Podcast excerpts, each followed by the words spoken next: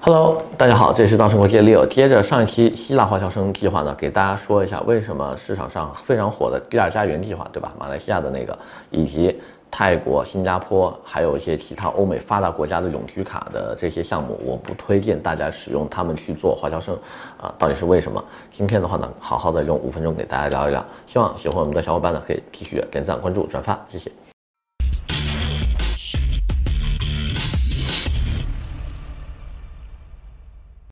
那么今天呢，给大家说一下，目前除了希腊华侨生计划在市场上非常火爆啊，一搜就有广告之外的话呢，呃，你在百度上还能看到宣传的比较多的，可能就是马来西亚的第二家园计划了。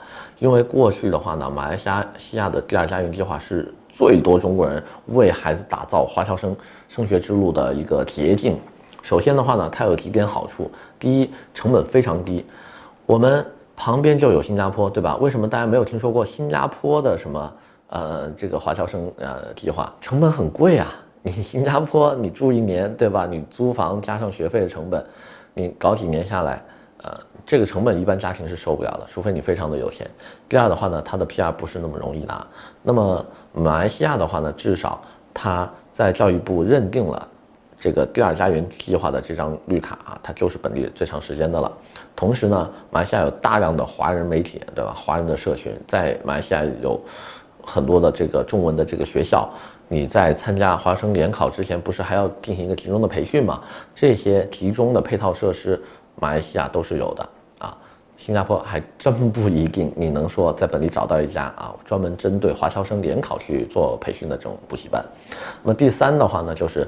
贪便宜，从办理到生活成本到当地学校的这些成本，马来西亚都非常适合一些啊，就是小中产这样的一些家庭去就读。但是呢，最近我们发现一个问题，就是呃，中国的这个教育部啊，已经慢慢的开始注意到了华侨生的这个群体以及他们的这个产业链，未来马来西亚的这个产业链还可以做多少年？因为它现在已经非常成规模了嘛，变成我们就是要去马来西亚走一个捷径，回来再参加这个联考，就上好国内好的大学。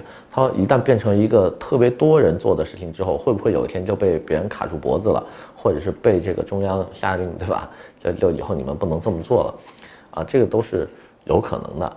本来呢，我们华侨生联考的这个计划呢，只是为了方便一些。生活在海外，但是依然想回国读书的这些学生啊，升学的这么一个便利的措施，因为他们已经没有经历过这个国内高三的一轮恶补了，他们参加这个国内的啊高考，肯定对他们来说是不公平的，所以才出了华侨生计划。但是你现在把这个为了方便他们参加高考的这么一个政策拿去滥用，变成了大家逃避高考。逃避这个国内内卷的一个手段啊，还演化成一个产业链回来做，对吧？你指着这个政策去发财，那国家我相信它不会一直视而不见的，啊，这也是为什么近年来的华侨生的这个考试分数线呢，一直在慢慢的呃小范围的在增加，对吧？因为我们看到每年的人数都增加了很多。那么再说一下为什么，就是说西方很多发达国家的绿卡我也不建议哈。刚刚除了新加坡说生活成本高之外，西方很多国家你拿绿卡的时间是不确定的。你比如说美国一比五，加拿大的任何一个投资移民或者是雇主担保的移民政策，你办下来几年时间，到底几年？你的移民中介一定不会给你写在合同里面，对吧？不像做欧洲，一般欧洲我们会告诉大家，就十二到二十四个月之内给你把东西拿到，或者是至少出这个批复函，我们能看到批复函，对吧？后面你自己去拿卡。但是北美是不会给你出这些东西的，包括英国，对吧？澳洲，澳洲现在八八八的这些个申请人，等到现在几年了，四五年了，他的八八八申请都下不来，对吧？大家一起去游行，对吧？要求这个澳洲政府去把他们的这个审理提速。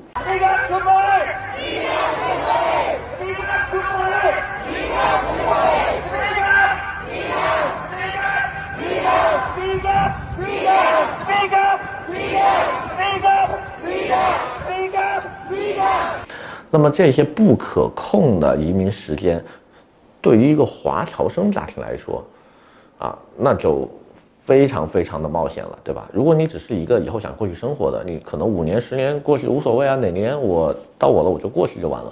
但是小朋友读书是不能等的，那这样一来的话呢，一些不能保证你拿到 PR 时间的移民项目，我就不推荐给大家了。那么这样一来的话呢，我们也能看到为什么希腊会最终变成了一个华侨生的不二之选。所以你一定要想清楚了，就是咱们去希腊到底是做什么？我们是为了华侨生呢，为了移民的身份呢，还是为了居住生活，对吧？如果为了居住生活，那我可能推荐，对吧？欧美澳啊，考虑一下，对吧？不行的话，爱尔兰、葡萄牙啊，包括马耳他，对吧？如果说你的孩子我不考虑华侨生，我就要出去上学，马耳他嘛，没什么好选的，对吧？去读欧美名校，那你去马耳他就好了。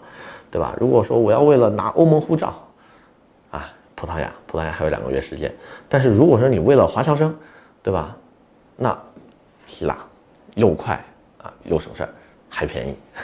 那么今天的话呢，先给大家介绍这么多，我们下回再见。